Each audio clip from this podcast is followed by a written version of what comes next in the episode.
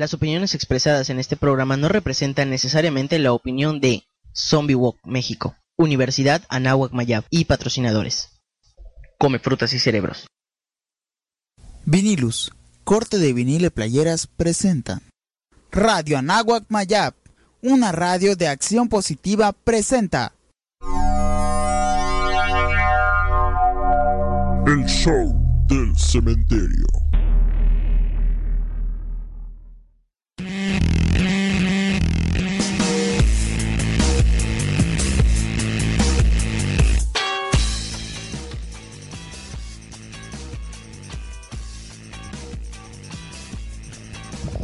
¿Qué tal? Muy buenas noches. Estamos iniciando una edición más del show, Show del cementerio. del show del cementerio.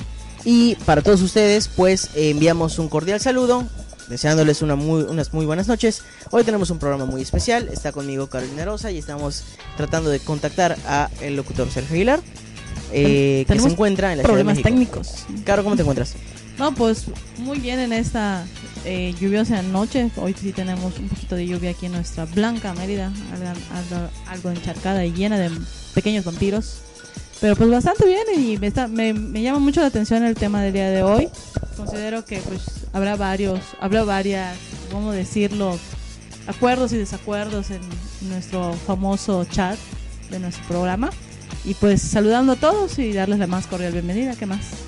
Pues sí, hoy tenemos eh, temas memorables, es nuestro tema de hoy. Temas memorables, en, vamos a hablar de cine, eh, de cine de terror, obviamente, y de cómics, ¿sí? Y vamos a tener igual, obviamente, en igual algunas eh, presentaciones de canciones, igual, igual, igual, igual, que han sido eh, memorables en el, para nuestro recuerdo. Eh, así que vamos a hacer un agradecimiento también a nuestros memorables patrocinadores. Primero a la marcha zombie más grande del mundo, Zombie Walk México. También a la Universidad Anahuac Mayab, que se encarga de retransmitir esta, eh, este programa a lo largo de la semana. También hacemos un agradecimiento a Vinilus, cortes de vinil eh, y camisetas también. Y a un nuevo patrocinador que se suma a la causa Mórbido, que es eh, la tienda Rockmania Rock Store. Yay. Eh, Muy hacemos, padre, un, hacemos un agradecimiento también. Se encuentra en la Plaza Altabrisa. Pueden revisar la página Rockmania Rock Store en Facebook. Y tienen ropa para chicas también, ¿ah? Sí, tienen muchas, muchas cosas. A los fans de, de los cómics, del cine de terror, De Star y Wars. del rock y del metal y de Star Wars. esa tienda es para ustedes. Y bueno, hoy es una tienda memorable. Hoy tenemos el tema de momentos memorables. Y para eso tenemos preparada no una canción, sino una pequeña remembranza en audio. A ver cuántas pueden recordar y comentarnos. Recuerden que estamos en el Facebook como Zombie Walk Mérida. Buscan la parte donde dice chat. Y dentro, eh, pues pueden poner todos los comentarios que ustedes quieran. Nosotros vamos a leerlos al aire. También estamos eh, con el hashtag Show del Cementerio. Ahí pueden también poner cualquier comentario que ustedes tengan. eh, los leemos en el Twitter o los leemos también en el Facebook, que ahora tiene la función de chat. Así es. No sé qué nos va a poner ahorita Andy. Entonces vamos con ¿Vamos a la remembranza. Y no se olviden de Ah. compartir el programa. Desde donde lo estén escuchando, cópienlo, péguenlo en su muro. Eh, se los vamos a agradecer muchísimo. Llamen a los niños para que lo escuchen. llamen a los niños para educarlos. Tenemos una entrevista con los, los creadores de la serie El Porvenir, que va en su segunda temporada. Y también tenemos una entrevista con un director del proyecto Sahil de Mórbido. Él es Mario Galván, al cual le enviamos un saludo. Sabemos que nos está escuchando. Mario, comparte el link y en un momento regresamos. Esta es una pequeña remembranza del mejores momentos del cine.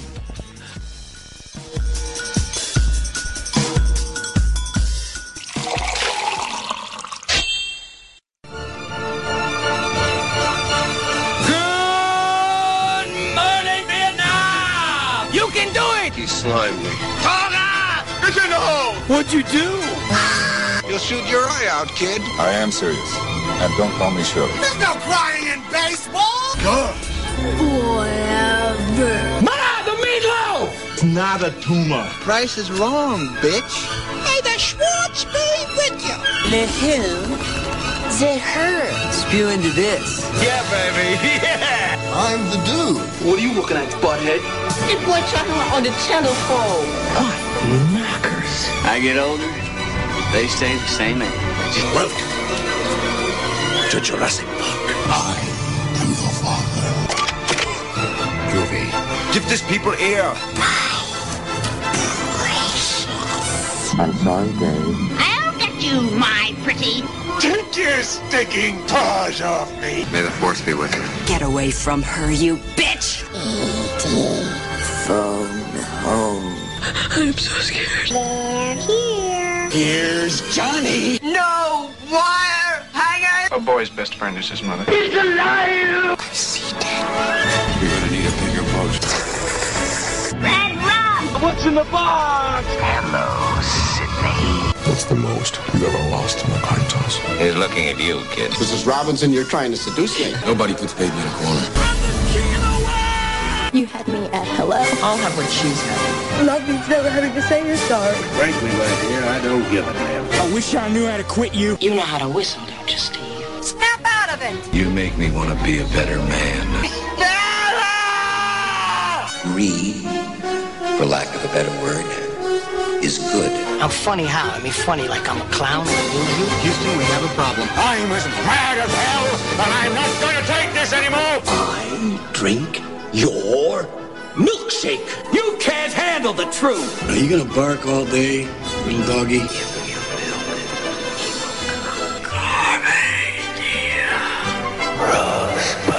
I love the smell of napalm in the morning. Life was like a box of chocolates. What we've got here is failure to communicate. I could have been a contender. I'm gonna make him an offer again with you. You talking to me?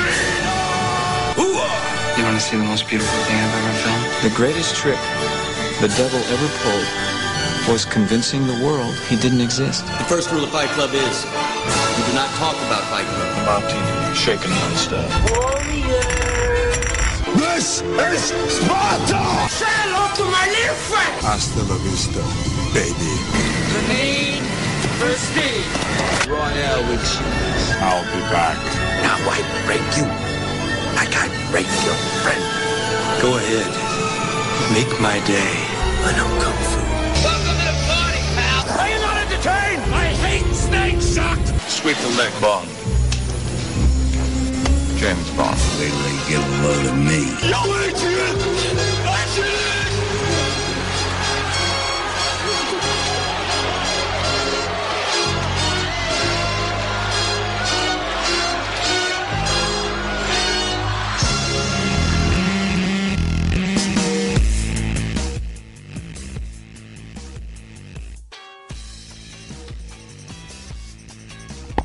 ¿Y qué tal? Estamos de vuelta en el show del cementerio y estamos aquí. Ya tenemos a alguien muy especial que nos acompaña desde muy, muy, muy, muy lejos.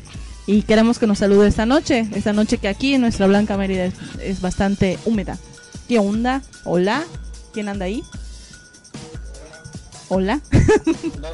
El otro locutor del El otro locutor del programa que anda vía, este, ya ven la magia de, de la radio, no solo sale en el cine. Este, Sergio Aguilar nos acompaña el día de hoy. ¿Qué cuenta Sergio? ¿Qué tal? ¿Cómo están? Tu Eh, reporte, tu bien. reporte. Ah, sí, lo enviamos ¿Cómo ha estado el- especialmente. ¿Cómo el tag de F ahí que te envió el show del cementerio para reportar? Gastos pagados. Claro. Me enviaron al tag de F precisamente, me pagaron mi boleto. Ya ves, nuestro sindicato está poderoso.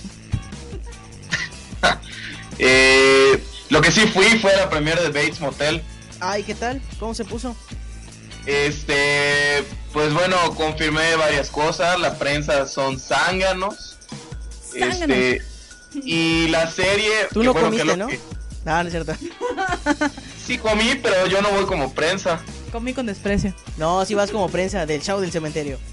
Sí, claro, ustedes me enviaron. Claro. Eh, pero lo que sí hay, este, lo- bueno, en cuanto a la serie, que lo, lo- bueno, supuestamente es lo importante, este, pues lo estábamos platicando Kevin y yo fuera del aire, que creo que es un giro interesante, o sea, sí es interesante hablar de la serie así, pero siento que al actor de Norman Bates le queda muy grande el papel a este chavo, la verdad actúa bastante mal.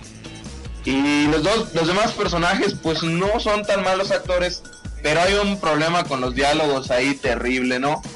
Todos los que sean fans de Psicosis, pues sí van a encontrar, pues obviamente guiños hacia la película, en especial en el primer capítulo, ¿no? Y los que no han visto Psicosis, no se preocupen, o sea, no es, no se están perdiendo de algo en relación a la serie, pero si no la han visto, sí se están perdiendo la mitad de su vida. Eh, no sé por qué no la han visto. ¿Qué esperan? Así que siempre les interesa o no la serie, pues obviamente vean Psicosis si no lo han visto, ¿no? Bueno, hoy tenemos el tema de los momentos memorables. Justamente vamos a hablar en un rato de Psicosis, que tiene una escena memorable para el cine, eh, de terror y de suspenso. Pero quiero iniciar eh, pidiendo el tono base de Sergio Nuevo, Ah, eh, al señor productor, que nos cuenten primero, Caro, Sergio, y si quieren luego me preguntan a mí, ¿qué momentos Sí. memorables les han marcado en el cine? No, pues, no sé, yo voy a iniciar. Este, tengo dos momentos memorables. Uno es precisamente cuando descubren que Demian es el hijo del demonio. Me traumó. Eh, también- Demian es el hijo del del demonio, demonio. sí, por si no lo sabían. Oh my Es que- oh my god. Y el segundo es que le, cuando decapitan al fotógrafo, de- estaba comentando en su momento que a mi tierna edad creí que era de verdad y estuve bastante asustada. Lo reconozco. Ya luego, obviamente, lo ves después y, como dice mi compañero Sergio, el muñecazo es bastante evidente. Pero pues a esa tierna edad lo veía con bastante, bastante realismo. Eh, y más adelante, en mi película de terror de la semana, les diré otro momento memorable. Ok, Sergio, eh, momento o momentos memorables en el cine que te marcaron. Hoy te gusta el cine por... Pues digo, son decenas de momentos, ¿no? Quedándonos en, en nuestro tema, eh, pues yo creo que sin duda en El Resplandor, que es la, la No. película que me que la película que, que más me marcó, ¿no? La película que, que me hizo entrar aquí, no solo al cine de terror, sino al cine en general, ¿no? Eh, ¿Y cuál momento en particular del Resplandor? Eh, yo creo que la escena en la que Wendy encuentra la, la máquina de escribir y lo que ha estado escribiendo Jack las últimas semanas. Toda esa escena de la que incluso puedo afirmar con orgullo que me sé los diálogos. Este, toda esa escena creo que es la que más me marcó de la película, ¿no? Digo, hay muchas más escenas increíbles, pero creo que fue la que más se me quedó en la mente, que fue la que me hizo luego querer saber más de la película y volverla a ver, ¿no? Como dice nuestro programa, nuestro programa, perdón, este, momentos impactantes, ¿no? Memorables. Claro, oye, ¿y la escena del elevador y la sangre no te impactó?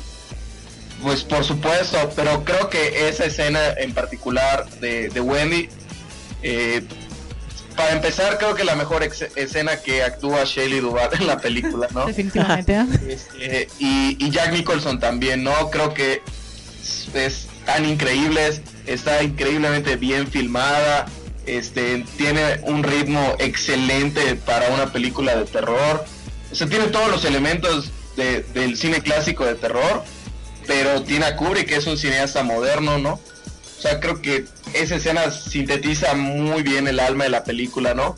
Claro que, digo, las gemelas, cuando tienes este 14 años y ves a, a unas gemelas destrozadas en medio de un pasillo, hasta los 14 años todavía te sigue dando miedo, ¿no? Hasta. Oye, Y te, y te ahuyenta el sueño, pero la verdad, eh, creo que en particular esa escena que les menciono. nos hacen un comentario por aquí que si lo puede, lo podemos guardar para el final del programa. Que qué cosa memorable del cine de terror pasó el 4 de julio en Yucatán. Un saludo para Víctor Osvaldo Rejón, que, que nos está escuchando. Qué bueno. Eh, escenas memorables que a mí me marcaron, hay dos. Una es la más antigua, eh, Jurassic Park. La escena del inicio en donde está el Velociraptor. En donde me gustó porque yo, siendo un pequeño niño de 6 años, viendo la película de, de Jurassic Park, eh, pues estaba viendo, estaba viendo la, la película y veo que hablan en, estaba- había puertorriqueños, ¿no? Y hablaban en español y los que hablaban inglés y este, push, push, no sé qué decían, ¿no? Este, ajá, estuvo, estuvo, estuvo genial. O sea, esa, esa escena me marcó mucho, ¿no? Me morí de miedo y cambió mi manera de ver ese tipo de películas. No sé por qué mis papás me hacían ver Jurassic Park, pero creo que todos los niños eran fans de los dinosaurios en el 96, en los 90 en general. Eh, ¿Cierto o no, Sergio? Sí, la verdad es que sí. Y, Oh, por Dios, yo pensaba que qué bueno que se extinguieron. ah, igual un saludo a Carlos Mauri. Carlos Mauri, que nos está escuchando, es productor de Cadena Raza. Ah, bueno. Y este y otra escena, por ejemplo, es Kill Bill, eh, cuando entra la novia a la casa y de repente se hace un extreme close-up, un acercamiento dramático a los ojos y suena la musiquita. Ui, ui, ui. Esa escena me, me marcó. La vi, me acuerdo, a las 12 de la noche en mi casa, la primera película de Tarantino que vi. Y dije, qué loco. Yo quiero, Yo quiero hacer eso. yo quiero hacer eso, dije. Y definitivamente me marcó. No estaba seguro que si entrar con una espada samurái, si destazar a alguien o hacer películas. Estaba indeciso. Nos dice por acá Víctor Osvaldo Rejón. A mí me gustaba la escena donde el tiranosaurio rompía el cristal del carrito y ellos estaban bajo el vidrio. Sí, también es una escena épica Bastante estresante. de Jurassic Park. De hecho, en, el- en la remembranza que pusimos al principio, eh, teníamos todo tipo de frases, ¿no? Que vimos en, en películas y una era Welcome to Jurassic Park, ¿no? Que les dice el, el- el viejito el Hammond. También veíamos, Ah, eh, escuchábamos. Y también este, no reparé en gastos, por No, supuesto. que Claro, frase. no reparé en gastos, era, era su frase. Eh, igual vimos frases de E.T., ¿no? E.T. Y go home. Go Home. Teléfono. Eh, ¿qué, otra, ¿Qué otra recuerdas ahorita que estábamos checando? It's Alive también. Eh, que, Sí, por digo, soy el rey del mundo. ¿Quién no, quién no se recuerda esa Andy, frase? soy tu madre. Ah, no, no. Entonces, ¿mane? The Shining nos dice aquí el productor, por cierto, que no le hemos agradecido al productor Andy Manrique que está en controles y es el encargado de eh, pues todos los efectos que está escuchando. Presión arterial está de quinceañero ya. Ya la va recuperando. Bueno, vámonos con una entrevista. Lo prometido es deuda. Vamos a hablar eh, de este proyecto Sahkil, que es un proyecto, es el primer eh, cortometraje que produce el Festival Mórbido Mérida. Y está conformado por 15, o sea, son 15 directores que están trabajando para hacer un solo cine minuto. Perdón, perdón, varios cine minutos de terror y formar un solo cortometraje. Como estas películas ómnibus, como lo son eh, El ABC de la Muerte o VHS, que son películas conformadas por otros cortometrajes. Tenemos una breve entrevista con Mario Galván, al cual enviamos un saludo. Nos platicó de qué le parece eh, este proyecto. También nos platicó de los momentos memorables y de qué va a tratar su cortometraje que podremos ver en Mórbido del 10 al 13 de octubre. En un momento regresamos.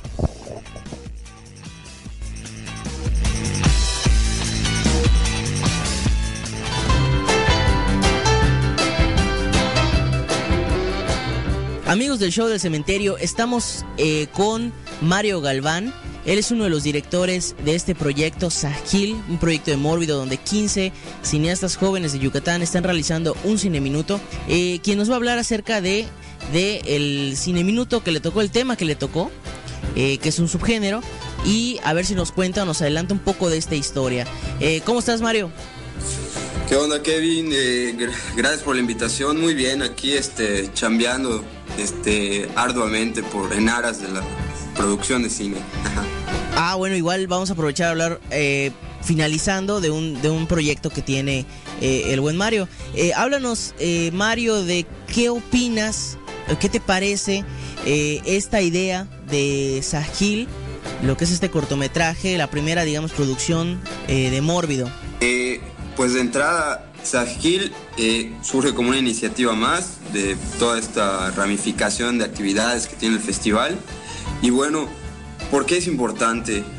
Bueno, en, en primera instancia porque incentiva la producción de cine. Desde luego también eh, consolida o reconoce el trabajo de, de ciertos realizadores o de ciertas personas que ya tienen, digamos, cierta trayectoria eh, trabajando el área, eh, el área de, la producción audiovisual. Y bueno, pues también es una oportunidad para dar a conocer el trabajo de jóvenes cineastas. O sea, en resumen, eso es lo importante de Sakil. Esa es la importancia en cuanto a lo que representa como un nicho oportunidad para los jóvenes. Desde luego está la otra parte, ¿no? De los contenidos, que es este, que aborda, a- abarca todos los, los subgéneros del terror, bueno, en su mayoría, ya que pues somos, son 15 realizadores. Eh, Mario, esta es ya una pregunta dentro de lo que es Sahil. Eh, son dos. ¿Qué subgénero te hubiera gustado que te tocara y por qué? ¿Y qué subgénero te tocó? me tocó el, el género del slasher, que si este, en pocas palabras, pues es este género en el que hay un asesino serial que no tiene este pues no tiene sentimientos, no tiene ningún tipo de culpa hacia las víctimas que, que pues él asesina. Eh, es un género pues que podremos reconocer por películas memorables, como Psicosis y sobre todo la oleada de género slasher, el cine americano de los 80s, como este, el cine de Wes, de Wes Craven, eh, Pesadilla en la calle del infierno, Viernes 13, Halloween. Es un género muy interesante, de luego tiene un trasfondo, tiene todo un contexto, ¿no? En el que en el que generalmente los protagonistas pues son chavillos eh, que es- hacen actividades ilícitas, ¿no? Como sexo, tienen sexo, tienen este, consumen drogas o este o salen de, de paseo, ¿no? Al, al bosque. Eh, en este caso, pues, en respecto a lo que a mí me, me- me tocó trabajar en Saquil, pues voy a, digamos que jugaré un poco o quisiera reinventar un poco el, el- este subgénero, ¿no?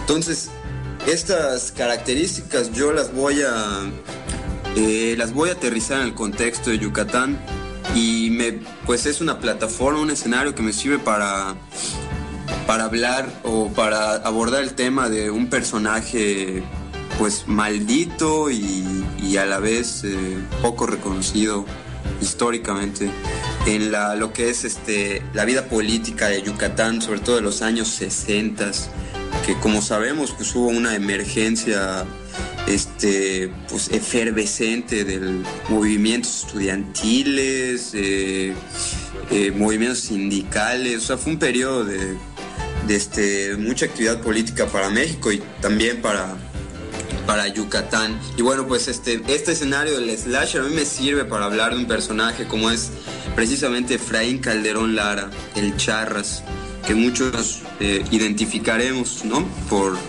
eh, por ser un, sujeto que movilizó a, varios trabajadores de la industria los camioneros y bueno, pues tuvo un, destino fatal. Que estuvo este, en gran medida determinado por las autoridades políticas.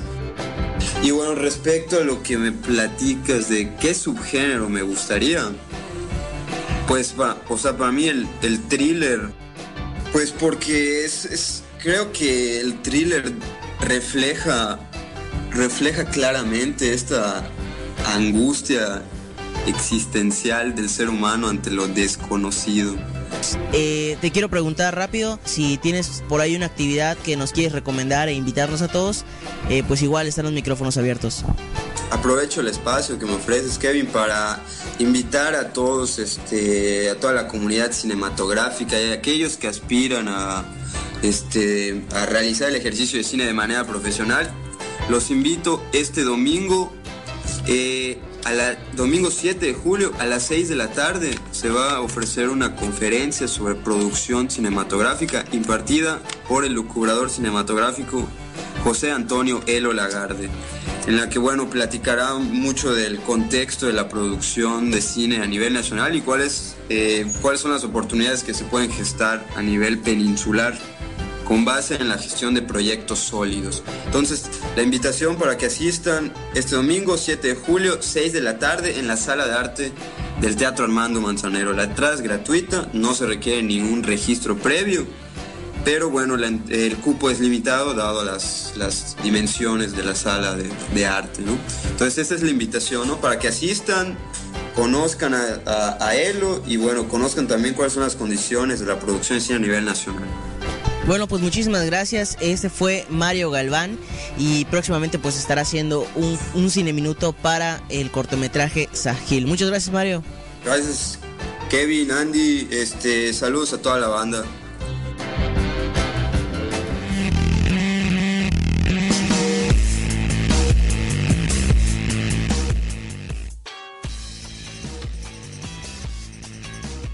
Citro de Gift Shop, ahora sí. Regresamos. Ah, Ahora sí está- estás está- al aire, ahora sí Sergio. estás al aire, Ahora sí cuida tus palabras. Contrólate. Contrólate. es que andaba diciendo unas Está, anda despotricando. unos diálogos memorables, como algunos diálogos que vamos a revisar ahorita. Lupita, ¿qué Eh, aprovechamos igual a saludar en el chat está eh, ahorita les digo Tony. el buen Tony. Ah, miren, se me fue el chat. No importa. Este, está Tony, le enviamos un saludo, Tony. puso buenas noches y nadie le contestó, pues buenas noches, Tony. Buenas noches. Y él es muy fan de Star Wars. Que nos diga un- en el chat unos diálogos memorables de Star Wars. Porque es una película que definitivamente se ha quedado marcada en la cultura popular de la gente. Con la famosa frase de... A ver, Caro. No. Momento memorable de Star Wars. Que a ti, Sergio, ¿tú qué opinas? Tú tienes una opinión encontrada con Star Wars, ¿no? Este, me van a acusar de herejía ahora y me van a querer quemar más. ¿Más? Este, sí, creo que Star Wars está sobrevalorada. Te encanta este, Pues, hacer drama. Es que el productor no está atento y cuando tienes una declaración Creo que se impacta tanto. sí, puedes Sí. volverlo a decir. Por favor. Ya, productor, Ya, está listo, ya tiene sonido de ardilla dramática. creo que Star Wars está sobreva- sobrevalorada.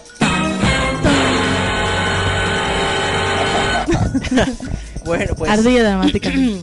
Pues sí, nos, bueno, yo no creo que esté sobrevalorada, simplemente creo que tiene buenos, muy, muy buenos fans. Yo soy fan, sí, digo, no lo puedo ver de la misma manera que una persona que no. Este, Caro creo que también. No, ¿qué le pasa? No, yo no lo entiendo. Ah, ah, yo no entiendo a Sergio. No, pero sobrevalorada por. ¿Por qué sobrevalorada? Este, Como dicen en el espacio, dices. Eso sí, es un poquito sobrevalorado. Ah, Sergio. Poquito. Eh, sí, lo. Por ahí creo que está, o sea, porque sí lo está, la verdad, ¿no? Por supuesto que es una historia eh, increíble, o sea, es una película de fantasía súper increíble, ¿no? Eh, muy, muy, muy, muy bien hecha en muchos sentidos. Eh, pero yo creo que el hecho de que tenga esa base de fans tan grande, que en sí no es malo, eh, hace que todos la volteen a, o sea, le quieran encontrar más cosas de las que tiene. No sé si, si me explico Pues bien, ¿no? de eso se trata ser fan, ¿no? Eh, Sí, creo que cinematográficamente es donde más se le pueden encontrar detalles, ¿no? Tal vez las primeras tres, o sea, el episodio 4, 5 y 6, son los que mayor valor cinematográfico tienen. Y las últimas tres, hasta los mismos fans te van a decir que no les gustó no, tanto. el episodio 1 no me gustó. Sí, no, el episodio 1, el episodio 2 y el episodio 3 no han gustado tanto. El de 3 hecho, tenía sus momentos. si yo te digo qué escenas épicas recuerdas de los tres últimos, de los tres últimos episodios, o sea, del 1, 2 y 3, ¿qué recuerdas? Yo, chispas. Eh, la ciudad bajo el agua, nada más. No, tampoco es así como que. Bueno, para Épico. mí, pues, imagínate, a mí me encantó. Qué, qué mala era. Tal vez ver a Yoda saltando, ¿no? que, Tampoco. que no estaba tan. No se veía demasiado falso. Si hubiera sido muñecazo, pues yo me hubiera impactado. Bueno, eh, y también están. Bueno, yo creo que es una de las que una de las series o sagas más eh, que más han alimentado al cine de momentos memorables, ciertamente, ¿no? Revisando los, los últimos episodios. Y también existen, obviamente, eh, diálogos que vienen a nuestra mente, como decía Sergio hace un momento con The Shining, eh, que, son frases memorables eh, del cine. ¿Nos puedes decir esa, Sergio, la que tú, la que tú recuerdas y que te quedó marcada? eh, frases memorables del cine. La que me habías dicho de The Shining. Pues, pues en sí yo creo que el refrán que se encuentra Wendy, que pues es mucho trabajar y poco dormir, mucho trabajar y poco juego hacen de Jack un niño aburrido. Pero creo que la parte en la que en la que Wendy le dice, creo que tenemos que llevar a un doctor y Jack se burla de, de ella, ¿no? Este, as soon as possible, ¿no? Se lo dice en tono muy burlón. Creo que esa parte está, está increíble porque la verdad a mí no me dio risa cuando, cuando la vi, ¿no? La primera vez. Luego pues sí, sí me dio risa eh, ver a Jack Nicholson haciéndolo así, ¿no? Pero la primera vez que la vi no me dio risa porque pues, precisamente estás metido en el ambiente de la película. La atención, ¿no? Sí, exactamente, la tensión que se maneja muy bien en esa escena. A ver, ¿de qué película es la frase hasta la vista, baby? Oye, Kevin, por favor. No, pero voy a irte las poniendo más difíciles. Ah, bueno, ese es nivel Kinder. A ver. Sergio. Eh, Termin- de Terminator. Muy bien. A ver, ¿quién, ¿en qué back. película dicen? La vida es como una caja de bombones. Nunca sabes lo que te va a tocar.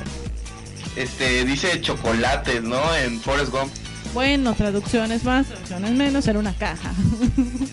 A ver, am, ¿qué película, qué, qué frase recuerdas tú, Caro? ¿Qué frase recuerdo? Este, bueno, ya dije una, eh, I'll be back. Eh, Bueno, en el Ciudadano Kane. No, creo que la Ah, frase sí, más sí, famosa claro. del cine. Ajá. La frase más corta, famosa del cine es una palabra. Es una sola ¿no? palabra, ¿no? Que es la del Ciudadano Kane, ¿no? O sea, el leitmotiv del Ciudadano Kane. Dile, dile. Que es eh, Rosebud. Así es. Que los que no hayan visto el Ciudadano Kane deben ver el Ciudadano Kane. Sí, que pues bueno, la idea es averiguar qué significa esa palabra en toda la película, ¿no? Así es. Eh, la primera regla del club es Nunca hablarás del club de la pelea. exactamente. Nunca hablarás del club de la pelea. ¿De qué película? Obviamente del club de la pelea. Son frases que, que se han quedado marcadas. Que, perdón, Lisamanía. ¿Y cuál es la segunda, Kevin? ¿Mande? ¿Cuál es la segunda frase? La segunda regla es nunca hablarás del club de la pelea. Exactamente. Muy bien. Eh, sí, ya la vi varias veces. Todos muy nos padre. volvemos locos algunas veces. O alguna vez. ¿De quién es? A ver, Sergio. Todos volvemos locos alguna, ¿Alguna vez. No sé, no lo sé, no lo sé. Psicosis. Ah, sí, ya recuerdo la parte. Sí, sí, sí, sí, sí. La última vez que estuve dentro de una mujer fue cuando visité la Estatua de la Libertad. Esa aparece en Crímenes y Pecados, ¿no? De, ¿Pero de quién? Bueno, de Woody Allen, por supuesto. Exactamente, muy bien. Pero aparece en la película, si mal no recuerdo, sí aparece en Crímenes y Pecados. Vamos ahorita con la listamanía y regresando vamos a hablar de una cosa muy interesante, muertes memorables en los cómics. Luego muertes memorables en el cine de terror. Pero vámonos con la listamanía. En un momento regresamos.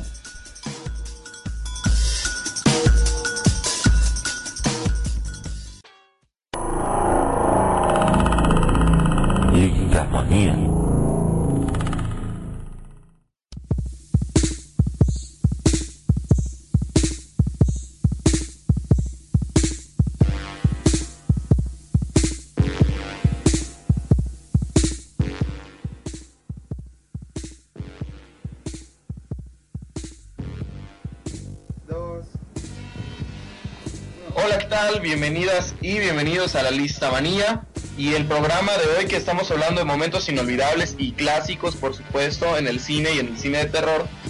Quisiera hacer una revisión de cuatro momentos clásicos que, bueno, la gran mayoría ya son clásicos, a pesar de los pocos años que tienen las películas, en el cine de terror contemporáneo.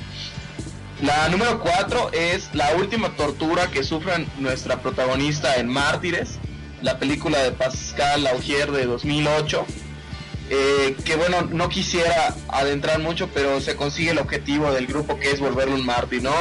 Eh, explotarla hasta el punto del máximo dolor que puede sufrir antes de morirse. La número 3 es la escena de la violación en Irreversible de Gaspar Noé. Eh, una violación muy tranquila, este, si pudiese ca- caber los dos, eh, o sea, ese objetivo dentro de una violación, ¿no? En una sola toma resuelta y de manera excelente, que habla también muy bien del trabajo de los actores.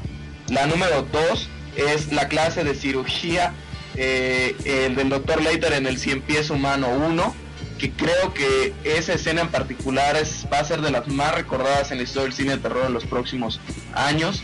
Yo creo que el Pies Humano sí está, en este caso, infravalorada.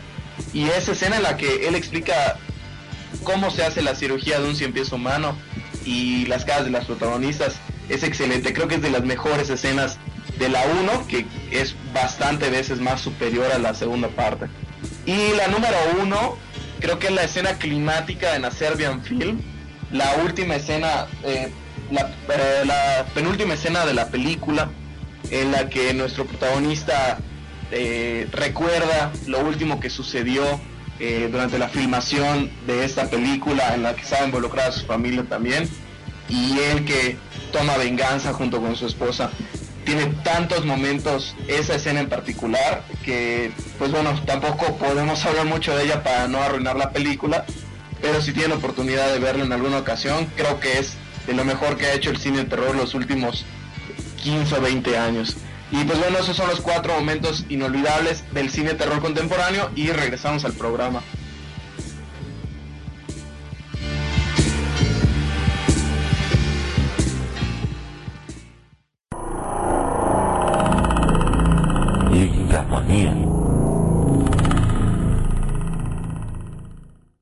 Olvides escuchar la retransmisión de El Show del Cementerio en Radio Anáhuac Mayap los lunes a las 8 de la noche y miércoles a las 9 de la noche, solo por radio.anahuacmayap.mx.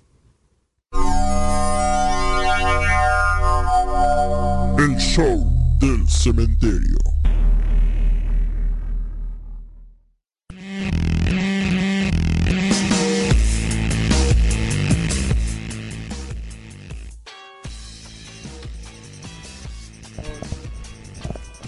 Y bueno, ya volvimos al programa.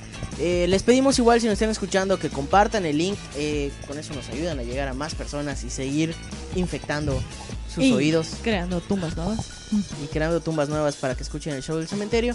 Eh, vamos a hablar acerca de cómics. Eh, no sé si tú, Sergio, conozcas alguna muerte memorable en los cómics. Si te quieres aventurar a decir alguna. Si no, tenemos por aquí algunas preparadas. Qué curioso, Kevin voltea a ver. Sí, pues, yo- Sergio.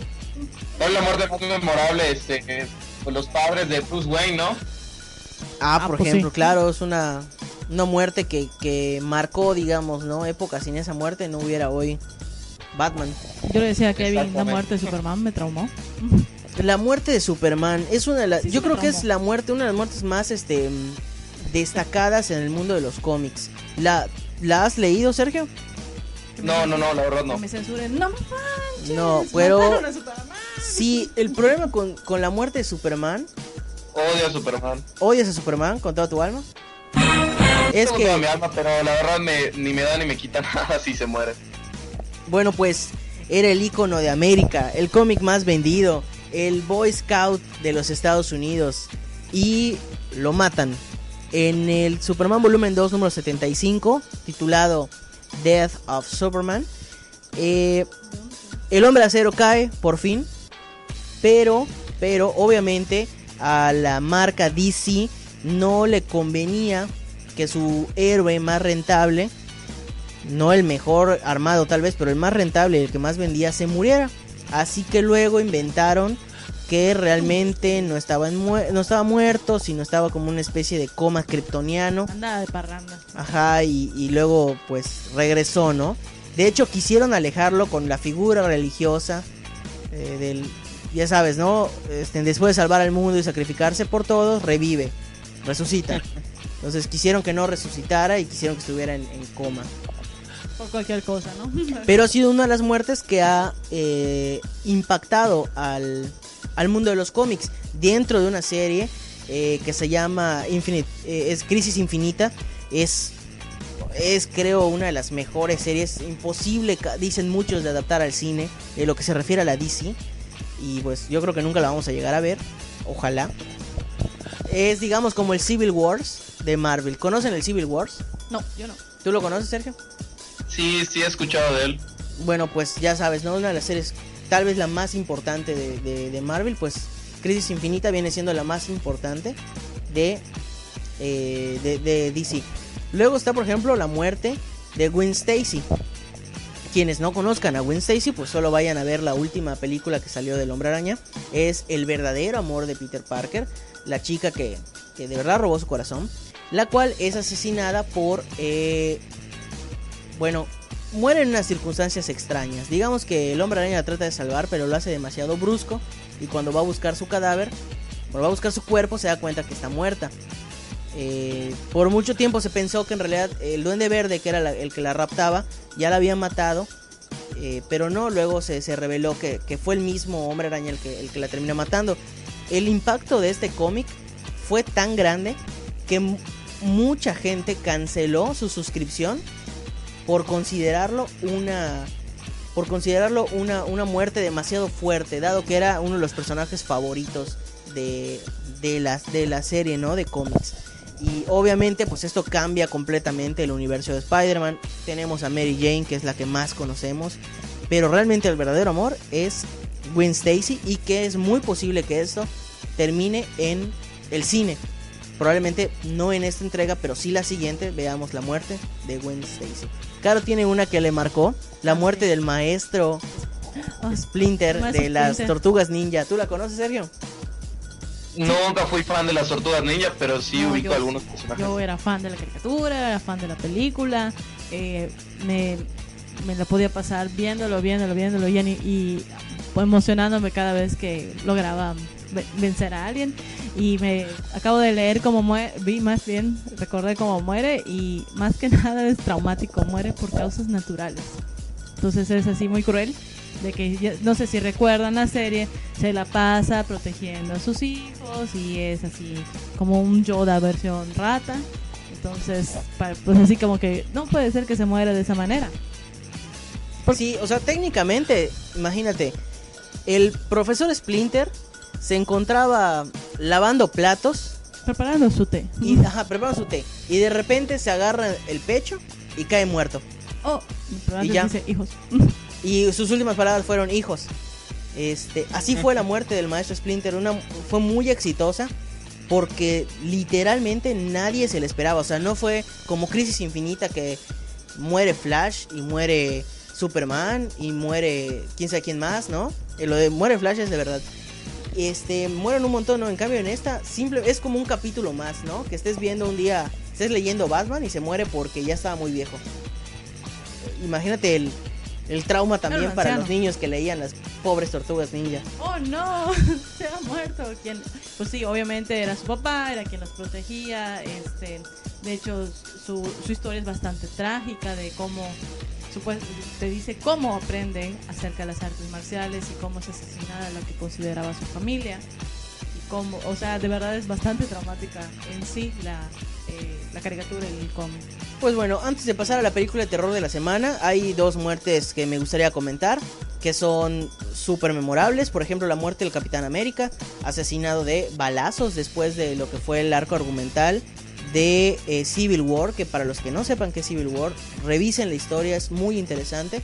Eh, y también la- las muertes de Spider-Man, por ejemplo. En el universo Ultimate, eh, Spider-Man muere y es sustituido, ahora sí ya más, tal vez algunos dirán por publicidad, eh, por un chico latinoamericano que termina convirtiéndose en el nuevo Spider-Man, pero eso solo ocurre en la versión Ultimate. Esas son muertes memorables en los cómics. Vámonos con la película de terror de la semana, llena de momentos memorables. Y en un momento regresamos para ir cerrando el programa.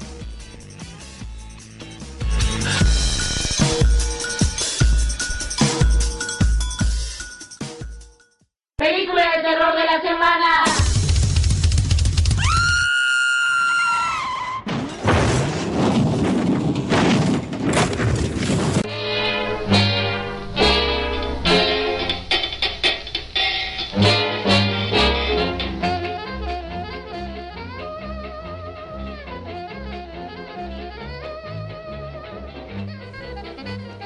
¿Qué tal? Buenas noches, bienvenidos a Película de Terror de la Semana. El día de hoy les eh, quiero recomendar que vean Brain Dead, titulada en Estados Unidos y en España Tu madre se ha comido a mi perro. Una película de 1992 de comedia gore que nos habla, nos ambienta más que nada en Nueva Zelanda en los años 50, protagonizada por Lionel Gross y una joven llamada Paquita, los cuales son, eh, vaya, su amor es cual Romeo y Julieta, cuando una madre muy celosa es mordida por el mono rata de Sumatra que la va a convertir en un zombie. Y varias de esas escenas eh, memorables es obviamente el mono rata de Sumatra, eh, hay una escena de un bebé zombie, un alumbramiento zombie, eh, ¿qué más puedo decir? Una muerte bastante sangrienta donde tengo entendido que hay un récord sobre los litros y galones y galones de sangre falsa donde con una eh, cortadora de césped van mutilando zombies para poder sobrevivir. Así que esta es la película de terror de la semana. Si quieren tener ahora sí que un encuentro sanguinario, véanla. Como frutas y cerebros.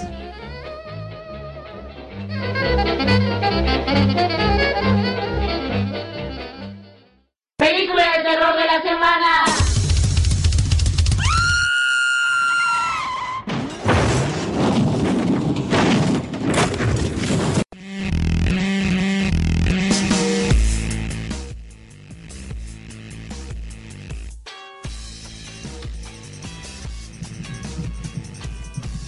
Pues regresamos aquí al programa y pues Caro, de las últimas, digo, tal vez películas de los últimos 20 años, ¿qué momentos eh, podríamos resaltar como ya inolvidables?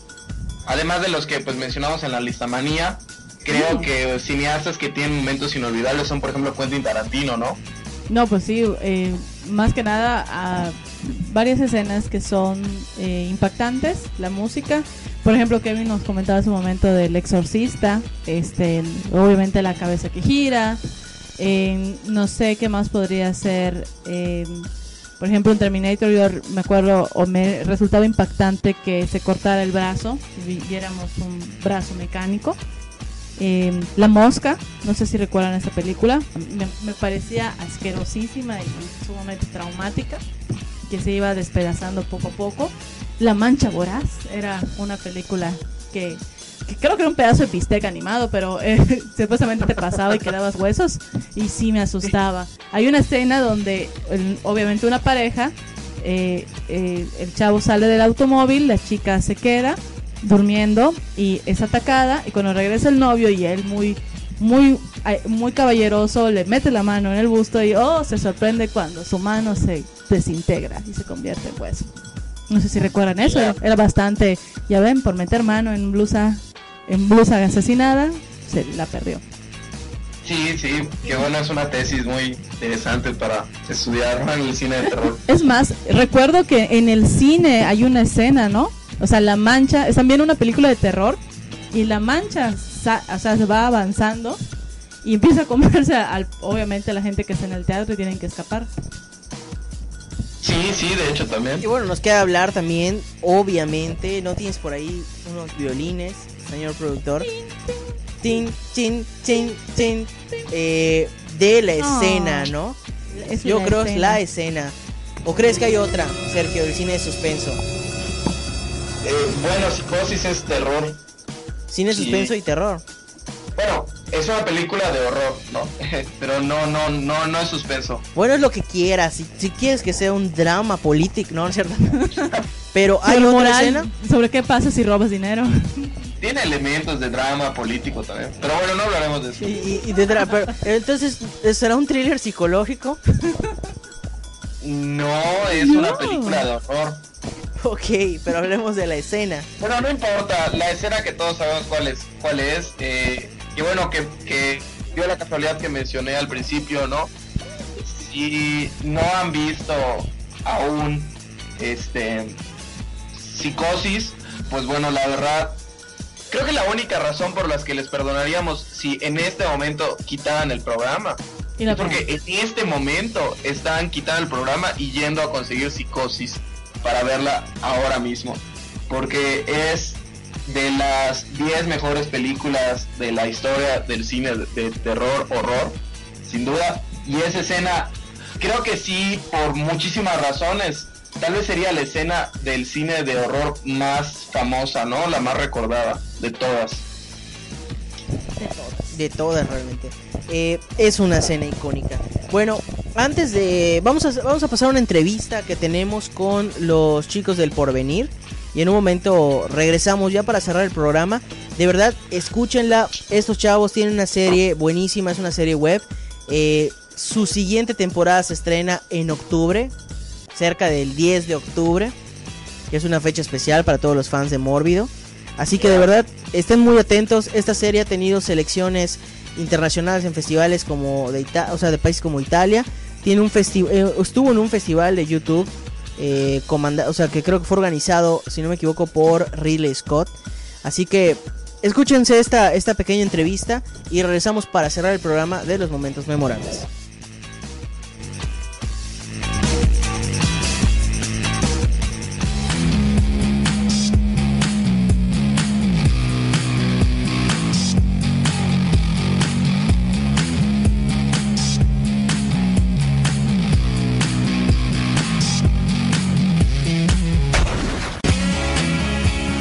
¿Qué tal amigos del show del cementerio? Estamos aquí con parte del equipo eh, creador y responsable de esta serie llamada El Porvenir, que nos interesa a todos los fans del cine de terror y obviamente pues del terror mexicano.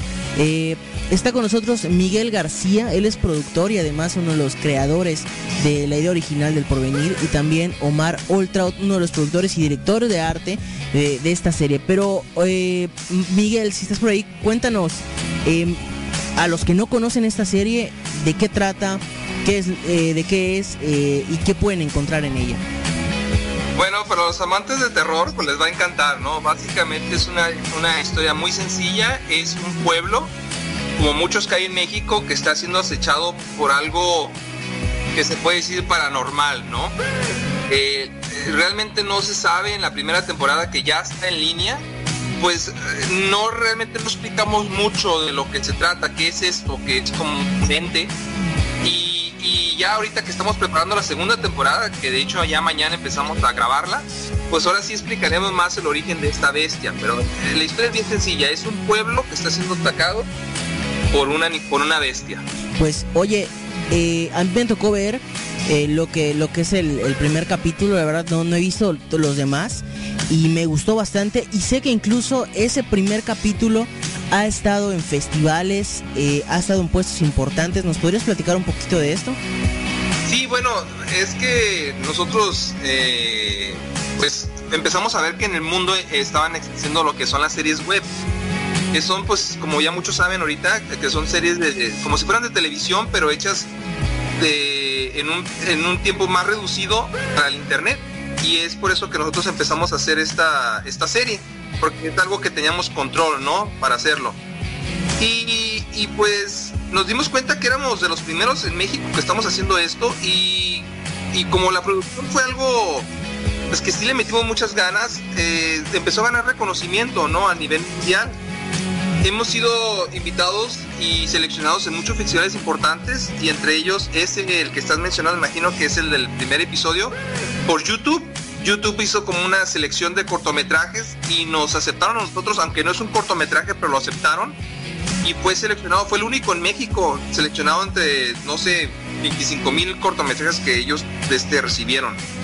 Entonces sí hemos tenido buenos, buenos resultados a nivel mundial. Sí, digo, este, yo creo que eh, ahorita hay una gran cantidad de gente que se está atreviendo a dedicarse a esto y qué bueno, ¿no? Como dices, una, empresa que se dedicaba a algo tal vez no tan distinto, pero sí un poquito alejado y que quieran hacer este, este tipo de, de, de arte, ¿no? Este tipo de arte porque digo, forma parte de la dirección de arte de una producción y eh, esta, ¿cómo me dices? ¿Es Réplicas and Custom?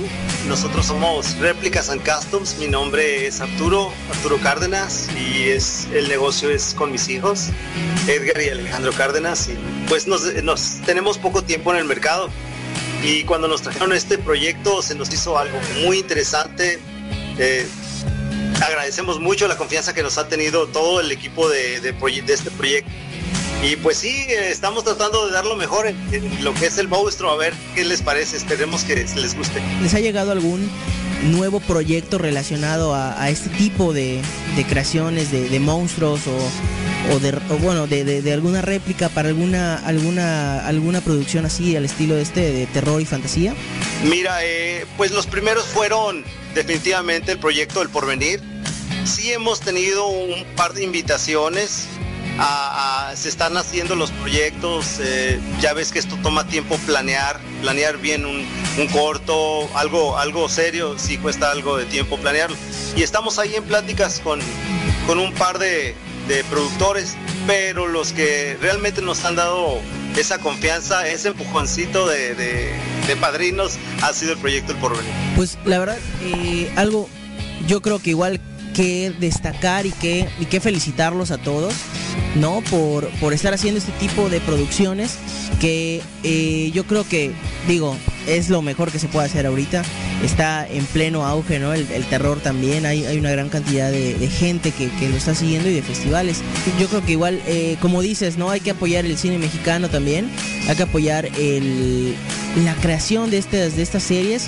Y pues igual, ya para ir finalizando, eh, me gustaría preguntarte acerca, o preguntarles acerca de que qué proyectos hay en puerta, ¿no? Además de, eh, obviamente, la segunda temporada del Porvenir. sí, mira, tenemos, obviamente hay muchas cosas que queremos hacer, pero lo que queremos echarle más ganas es eh, pensar en una tercera temporada. Eh, queremos ver cómo responde la gente. Hemos madurado, hemos hecho muchas cosas muy interesantes. Van a ver, van a ver un salto eh, tanto en la narrativa como en la acción. eh, si comparan la primera y la segunda temporada. Eh, van a ver, no quiero platicarles mucho, nada más les sugiero por favor que vean, que la vean y sí va a haber un, brinco narrativo muy, muy, muy espectacular. Entonces, pero por lo pronto hablaríamos de eso, ¿no? Una tercera temporada de, de por venir, que eso sí sería, sería lo ideal. ¿Y cuándo podremos ver el estreno? Mira, nosotros el estreno eh, lo tenemos, ah, soy yo Miguel, lo tenemos programado para octubre. Es la fecha que nosotros nos hicimos, nos dimos el límite de- de hacerlo.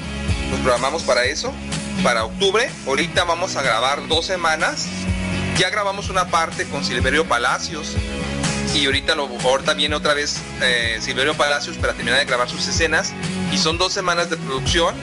A partir de ahí ya es edición. Edición, edición, edición hasta octubre. Pero sí es como dice Omar, vamos a conocer más del monstruo, vamos a ver el origen, vamos a saber quién es Bowen Biotech, ¿no? Un laboratorio que prácticamente tiene mucho que ver en la, segunda temporada. Y, pues los invitamos, los invitamos, a- los invitamos a que nos sigan pues en Facebook, que busquen el porvenir la serie. Ahí vamos a estar poniendo cosas como adelantos, pequeños adelantos, ¿no? Ahí viene un avance, vamos a, en las próximas dos semanas va a haber un avance de la, de la segunda temporada y también de este, pues que nos sigan en Facebook, que nos busquen en YouTube eh, como el Porvenir la serie y pues en todas partes el Porvenir la serie, que nos apoyen. Yeah, pues muchísimas gracias. Eh, agradecemos a Réplicas and Customs, si no me equivoco, a Omar Oltra, que es productor y director de arte, y también a Miguel García, que es eh, no solo productor, sino además co-creador de esta serie El Porvenir. Muchísimas gracias. No, pues muchas gracias a ustedes, también al público del cementerio, gracias por, por aquí, por este, por la entrevista. Hasta luego, hasta luego.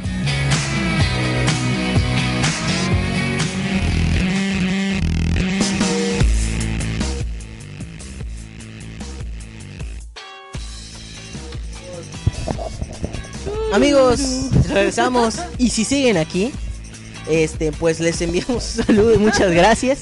De hecho ya estamos por cerrar el programa eh, y ya vamos a ver nuestras conclusiones, Caro. No, pues, ¿qué más puedo decir? Que el- la vida, el cine, la literatura también, los cómics están llenos de momentos impactantes que yo creo que son los aquellos que definen lo que son nuestros gustos ahora, ¿no? Lo que ahora sí que quiénes somos y qué nos gusta. Eres un mago, Sergio. Soy un mago. Soy un mago. Dijo Hagrid. sí, sí, lo compro. Oh, oh, oh, no lo sabía, pero diré ¿Qué, qué, ¿Con qué te queda, Sergio, antes de cerrar el programa? ¿Con, con qué me quedo? Pues, pues no, es que no me puedo quedar con un solo momento, ¿no? No, ¿con Eh, qué te quedas del programa? ¿Qué te gustó? Bueno, exactamente eso me quedo, o sea, me quedo Con con el programa de que no, que no me puedo quedar con ningún solo momento de tantos momentos inolvidables que hay en la historia del cine de terror. Y pues si hablábamos de momentos inolvidables en la historia del cine, pues tendremos que hablar toda una temporada solo de eso, creo yo, ¿no? Solo de mí. Muy bien. Y bueno, pues eh, así es. Hay momentos memorables, como dice Caro, en todo. Eh, hay que saberlos buscar también. Y me encantó, yo creo, el concepto que le dice a la listamanía del, de las películas contemporáneas. ¿no? Hay que estar muy atentos de esos nuevos clásicos. Eh, y también pues estar abiertos, ¿no? No todo va a ser un clásico, aunque lo intenten también. Eh, nos seguimos viendo, recuerden Mórbido Mérida del 10 al 13 de octubre. Próximamente la proyección en el cementerio el 20 de, el 20 de julio, Cementerio General. Vamos a estar proyectando unos cortos bastante sangrientos y una película. Bueno, unos cortos bastante, bastante espeluznantes y una película gore. Estén atentos al muro y les recordamos que pueden eh, escucharnos de nuevo en la retransmisión de Radio Nahuac Mayab y también pueden buscar los podcasts en iTunes y en iBooks. Así es, así que pulan sus tumbas porque vamos a estar de gala. Excelente. Pues bueno, yo me despido. Soy Kevin Manrique. Carolina Rosa. Y Sergio Aguilar. Y Andy Manrique en los controles. Eh, nos despedimos y muchas gracias por habernos escuchado. Nos vemos.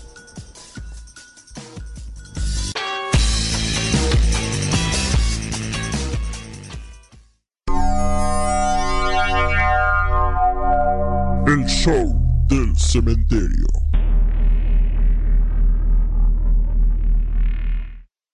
Vinilus, corte de vinil y playeras, presentó Radio Anáhuac Mayap, una radio de acción positiva, presentó. Las opiniones expresadas en este programa no representan necesariamente la opinión de Zombie Walk México, Universidad Anáhuac Mayab y patrocinadores. Come frutas y cerebros. No olvides escuchar la retransmisión de El show del cementerio. en Radio Anáhuac Mayap los lunes a las 8 de la noche y miércoles a las 9 de la noche, solo por radio.anahuacmayap.mx.